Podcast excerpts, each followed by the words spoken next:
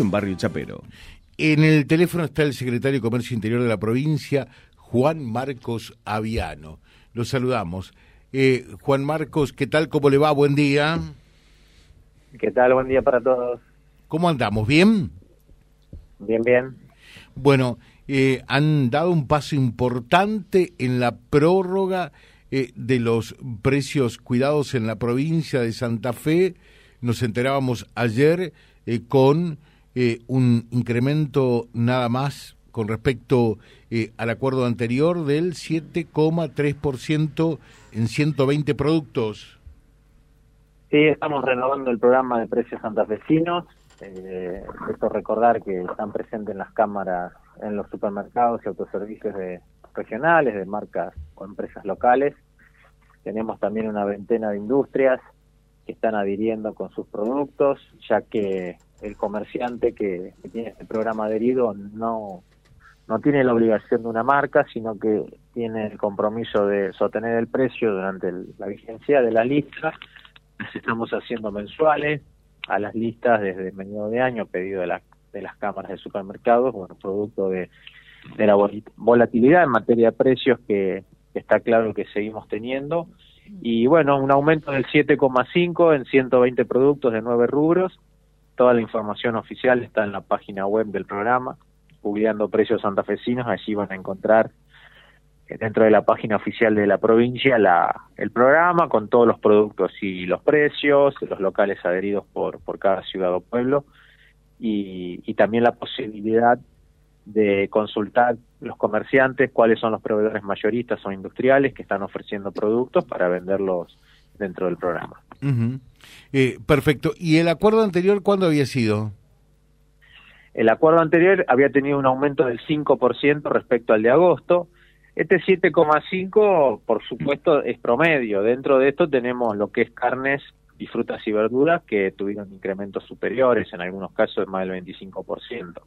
Pero hay otros productos, principalmente los regulados, como aceites, harinas y, de, y todos los derivados de harinas, como fideos, que tuvieron aumentos muy por debajo de, de, lo que fue claramente el aumento de precios post devaluación, que ya en el mes de septiembre se, fue cristalizando esos aumentos con una nueva referencia que es la que hoy tenemos, ¿no? Estamos ya en los nuevos valores, eh, no se están presentando incrementos de listas, eh, ya está desacelerándose ese proceso claro que iba a impactar la devaluación en el sistema de precios general. Eh, perfecto. Esto significa, a, ver, cuando hablamos de un 7,5% de incremento con respecto al acuerdo anterior, es un, un el 7,5% es promedio, puede que haya productos que aumentaron menos y otros más.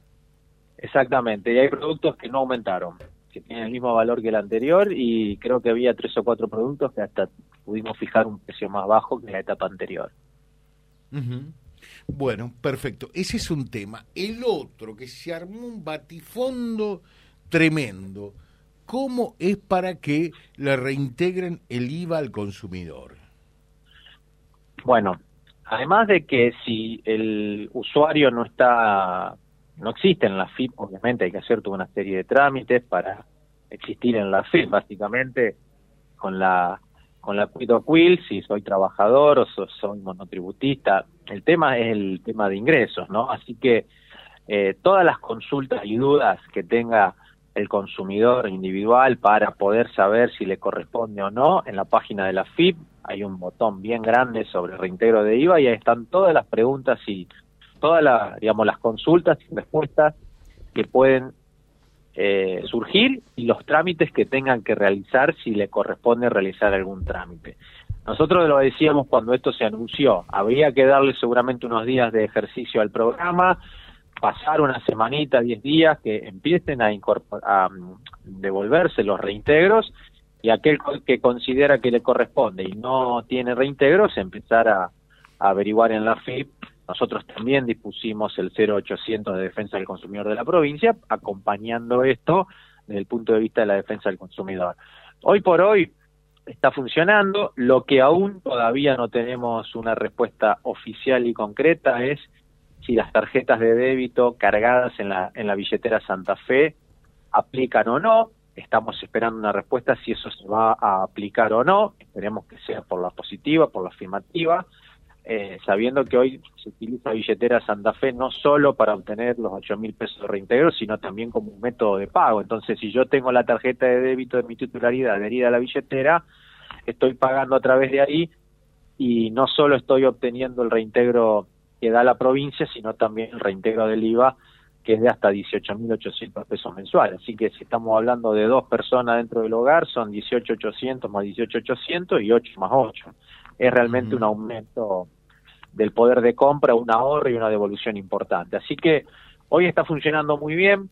Realmente uno está escuchando también desde las cámaras de supermercadistas, almaceneros, también panaderías, que es otro tema interesante, eh, o mejor dicho, importante que estamos trabajando en este momento eh, están eh, viendo lo, positivo de la devolución del IVA porque eso se vuelve a gastar. Eh, eso claramente vuelve a, gastarse en consumo. Nosotros el tema de las panaderías estamos con este acuerdo de 680 pesos el kilo. ya tenemos una una panadería en Reconquista que está adherida, eh, vamos a estar en los próximos días yendo a Reconquista, queremos ver si se suman más panaderías, porque si hoy están comprando la harina subsidiada por el gobierno, deberían estar ofreciendo un tipo de pan a 680 pesos a su cliente habitual, nos parece una forma importante también de estar presente con un elemento tan básico como el pan, que en los próximos días va a subir a 7.15, ese es el acuerdo, un aumento del 5%, pero bueno, es lo que nos parece también importante seguir insistiendo. A ver, eh, ¿tiene el nombre de la panadería acá Reconquista? Lo decimos, sin, sin dificultad. Sí, la que está en Rivadavia 324. Ah, eso es. Orlando. sí, sí. Eh, la panadería. Eh, salami. Salami, la sí, estrella. sí, sí. La estrella. Salami, sí, sí, salami. Bien, bien, lo decimos. otra.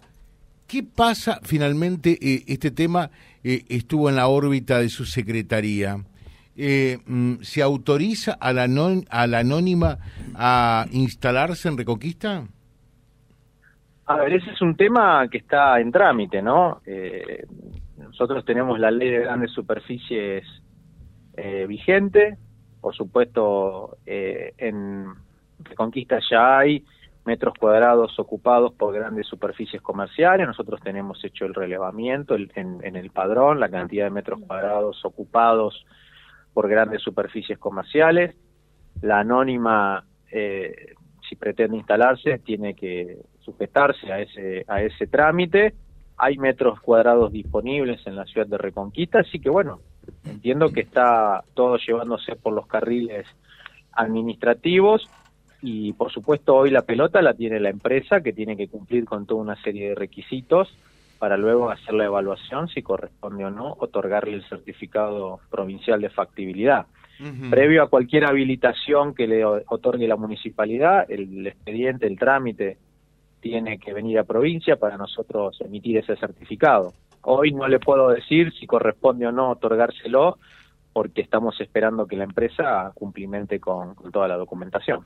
O sea, la empresa ya eh, solicitó, ustedes le dijeron esto es lo que hay que cumplimentar y, la empresa claro, ahora... el circuito, el, el, trámite es así. La empresa, por supuesto, quien tiene el poder de habilitación de comercio es el municipio.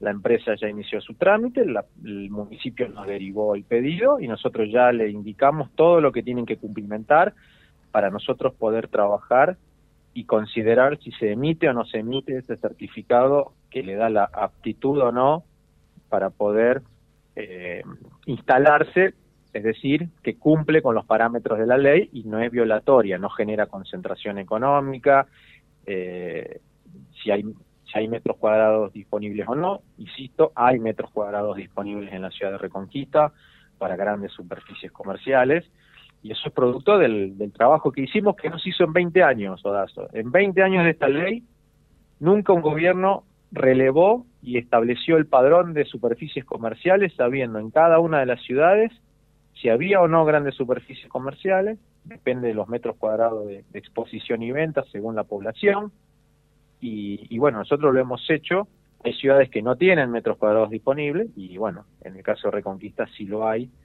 y, bueno, esperemos que, podamos llevar el trámite como corresponde, nosotros somos en esto muy serios, con esta empresa hemos tenido en su momento dificultades en la ciudad de Sunchales. Eh, el municipio les otorgó una habilitación sin pasar por el trámite de provincia. Tuvimos que, a los poquitos días de que se inauguró, tomar la, ingrata decisión eh, de clausurarlo. Estuvo 45 días clausurado ese supermercado y, bueno, este, luego al final el trámite correspondía otorgárselo. Entonces iniciaron el trámite, se, les otorgó el certificado y la empresa pudo reabrir sus puertas. Así que eh, esto es un trámite que corre para todas las grandes superficies comerciales y ni hablar que corre para la anónima, porque ya tiene locales en la provincia, en distintas ciudades, ya es considerada una gran superficie comercial como empresa, así que sí o sí le corresponde cumplir con la ley. Perfecto. Aviano, muchas gracias, muy atento. ¿eh? Gracias a ustedes, saludos. Fuerte abrazo. Juan Marcos Aviano, secretario de Comercio Interior de la provincia, charlando con ustedes a través de Vía Libre. Replicamos todo esto eh, a través de vialibre.ar, que es nuestro diario digital www.vialibre.ar, nuestra página en la web, en Face, Instagram y YouTube. Vía Libre Reconquista. Vía Libre. Más y mejor comunicados.